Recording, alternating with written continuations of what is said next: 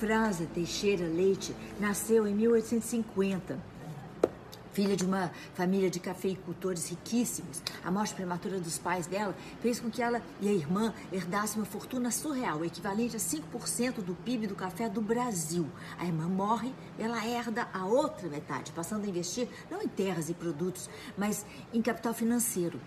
Ela comprou ações de tudo quanto era negócio que parecia promissor no Brasil e em 17 outros países da Europa. Foi a primeira mulher brasileira a investir na bolsa multiplicou sua fortuna inúmeras vezes. Nesse meio tempo, ela viveu um romance impossível com o herói abolicionista Joaquim Nabuco, mas os tios escravocratas proibiram o casamento. Só que ela já tinha concedido a própria mão a Joaquim Nabuco sem consultar ninguém. Ela retornou para o Brasil e passou o resto dos seus dias em Copacabana. Sem herdeiros, deixou toda aquela dinheirama para a obra de caridade da sua terra natal de Vassoura.